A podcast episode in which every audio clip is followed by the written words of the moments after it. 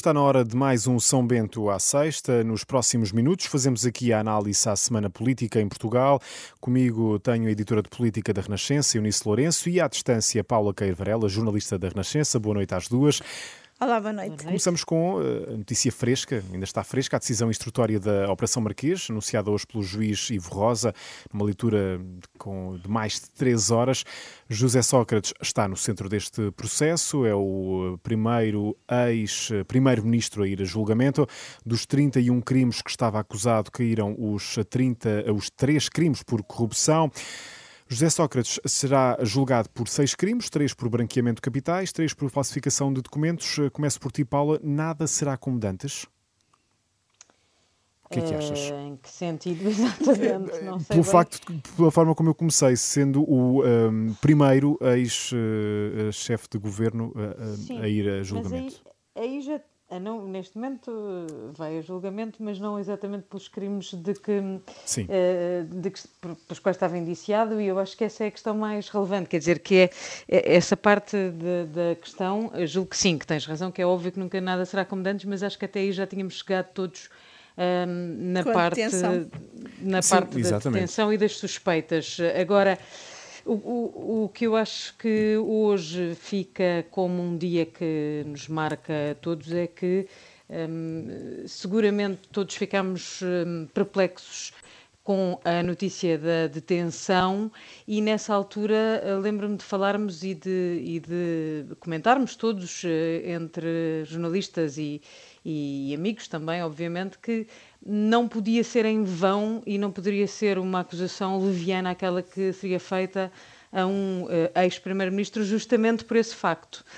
Aquilo que hoje uh, percebemos, ou, ou, pelo menos que nos deixou a todos, acho eu, um bocadinho espantados, é a forma como esta investigação é destruída pelo juiz de instrução um crime após o outro durante três horas ininterruptas, com Ivo Rosa a usar qualificativos uh, muito pouco abonatórios. Uhum. Uh, do processo e da investigação do, do, do, Ministério Público e nós ficamos todos um bocadinho sem perceber afinal que justiça é esta e, e, e acho que isso é a marca do dia de hoje é como é que esta justiça é encarada um, a partir de agora por, por, todos nós, pelos cidadãos, pelas pessoas, porque ou o Ministério Público foi efetivamente incompetente uh, na, na produção de prova, ou este juiz um, não é apto para julgar, para fazer essa instrução. Há alguma coisa aqui,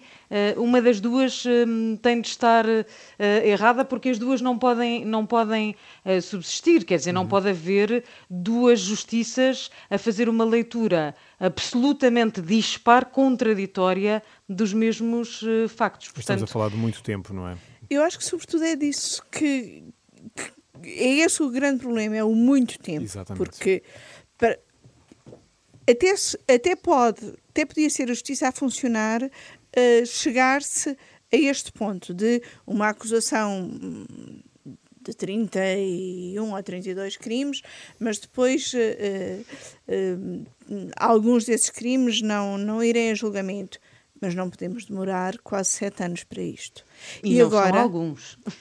Sim. Sim. E agora vamos demorar mais um ano ou dois, isto tendo, acho que até uma visão otimista, é até o Tribunal da Relação julgar o, o recurso que o Ministério Público vai pôr desta decisão de instrução. Ou seja, até que ponto uh, eu, eu lembro-me de o, o, atual Presidente da República, num, numa entrevista que nos deu já há três anos, uh, dizer que era contra os megaprocessos porque eles arrastam demasiado tempo uh, uh, o julgamento, não é? Até chegarmos à fase final e que não há nada pior para o sentimento de injustiça que é este tempo, porque há um tempo da comunicação social, que é mais rápido que o tempo da justiça, todos sabemos, mas o tempo da justiça também não pode ser tão lento que crie na população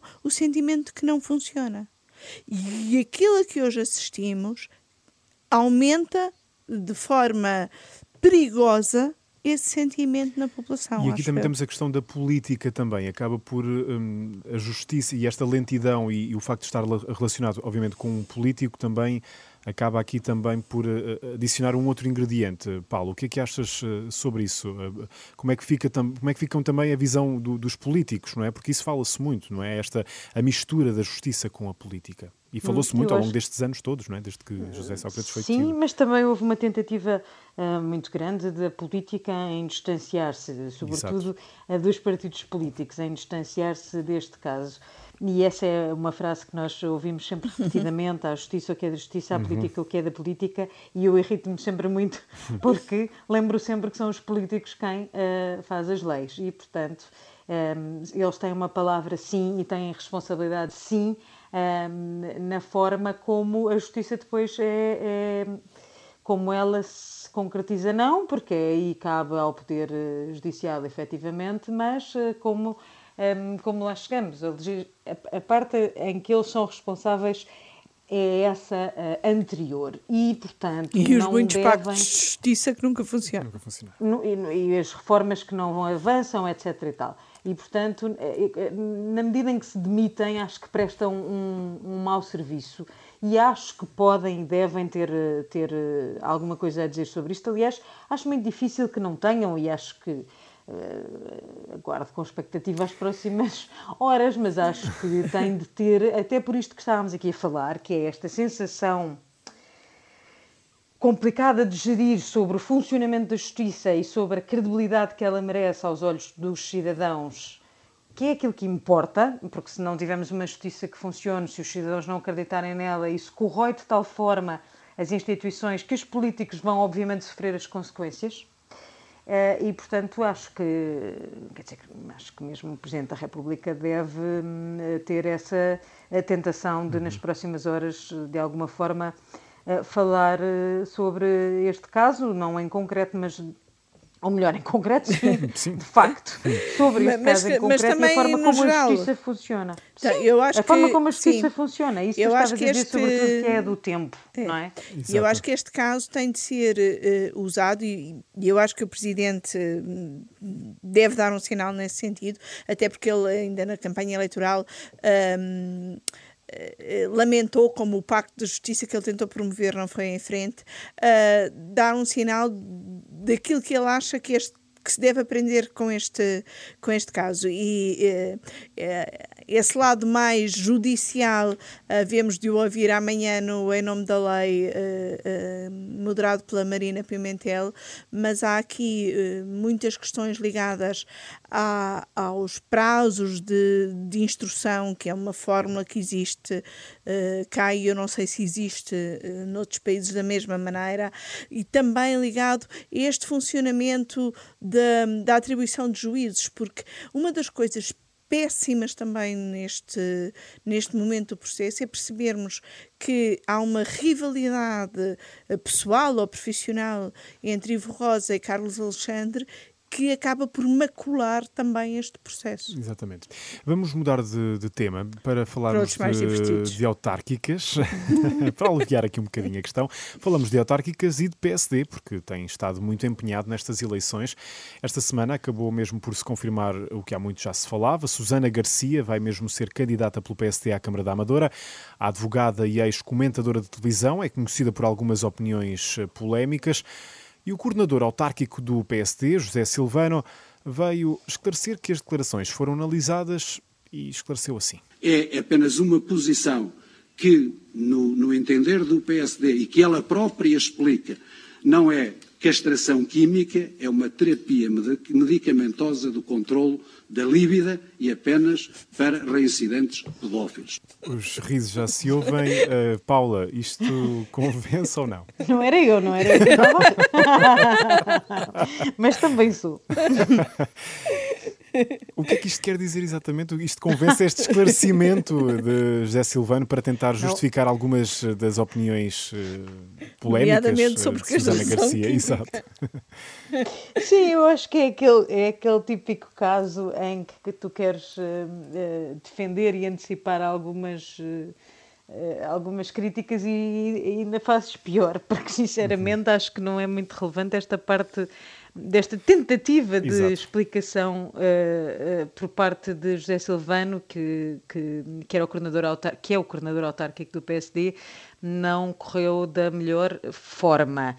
Mas há, há, mais, é que José Silvano também disse, em nome de toda a Comissão Política uh, Nacional e, portanto, em nome de toda a direção de Rui Rio, que as posições de Susana Garcia uh, são um, aceites dentro da, daquilo que é a pluralidade do PSD, ao mesmo tempo que disse que se fosse para uma candidatura à Assembleia da República e, portanto, como deputada à Assembleia, não teria aceitação, mas como deputada uh, candidata à Câmara Municipal da Amadora, sim. Exato. Eu nem sequer consigo entender que possas ter uh, este tipo de, de, de, de dualidade de critérios. Não é? Para a Amadora é boa, é? para São Bento não, não para, para, para, para a Amadora não só é boa, como tem fortes possibilidades de ganhar. Ele até aposta que Paulo, deixa, Deixa-me fazer esta, esta, esta, questão. Eu fiz esta questão esta semana à, à Eunice e hum. faço agora, faço agora a ti. Qual é o objetivo de Rui Rio com esta escolha? Para, para, para ti, o que é que achas? Eu acho que ele. Uh, eu acho que Rui Rio defendeu esta escolha. Um, uh, uh, e o facto de, de, ela ter causado tanta polémica de fora. normalmente tem este efeito na direção de Rui Rio de parece que há um fechamento ainda maior em si, ainda, à volta de, de, da cúpula que lidera o PSD e e tomam isto ainda como uma missão maior, ou seja, hum, acho que se o Rui Rio já estava convencido, as críticas fazem com que ele defenda ainda mais a sua escolha. Não sei se me estou a fazer sim, sim, entender. Sim, sim é aquela uh, velha máxima do Rui Rio que gosta de mostrar que manda no meio manda. da briga e chocar também um bocadinho, não é? Pronto, e, e, como ele eh, acha que isto é de alguma forma disruptivo, pode achar que isto é, nesse sentido, uma candidatura uh, com alguma hipótese de Exato. ganhar. Eu acho, eu acho que é outra coisa, eu acho que não havia alternativas. E acho que não nos podemos esquecer dentro do PSD, não é? Eu acho que não nos podemos esquecer que estas eleições foram assumidas por Rio Rio como o seu grande desafio há muito tempo e, e reiterou isso nas variedíssimas vezes que falou sobre eh, a sua, a sua presidência, a sua liderança no PSD. Uh, eh, e acho que o PSD tinha de dar aqui um, um exemplo com, apresentando candidatos uh, fortes. Aquilo que me parece que está a acontecer é que alguns dos protagonistas do PSD não estão a uh, responder à chamada uh, do líder de Rui Rio Exato. para avançarem. Não apenas no caso da Amadora em concreto, não é? Mas também aqui. E, portanto, ao contrário de Ricardo Batista Leite, por exemplo, que se falou sempre para Lisboa e que acabou por dar a cara ao ir para Sintra, onde também havia alguns problemas com a candidatura social-democrata, havia ali umas dúvidas sobre se apoiavam independente ou não. Um, nem todos fizeram isso, nem todos responderam Sim, faltaram a esse... caras para Amadora e caras para Oeiras. Caras conhecidas e, e nomes exatamente. fortes. E, portanto, Uh, Rui Rio optou por esta, por esta estratégia, mas atenção que este foi um nome que não lhe mereceu uh, dúvidas. As dúvidas não foram de Rui Rio. Temos mesmo de ficar por aqui, mas este é um espaço de análise política e por isso não posso terminar e não terminamos sem antes evocarmos a morte de Jorge Coelho, socialista e antigo ministro de dois governos do Guterres. Uh, fica também aqui a nossa homenagem a Almeida Henriques, o presidente da Câmara de Viseu, que morreu no início desta semana. Fica então aqui esta homenagem do São Bento à Sexta. Coloco também um ponto final na edição da noite. Obrigado, Paulo. Obrigado, Eunice. Uh, fica um, um, bom fim de semana também para vocês. E para si também tenham um bom fim de semana. Uma boa noite. Fique bem. Fique com a Renascença.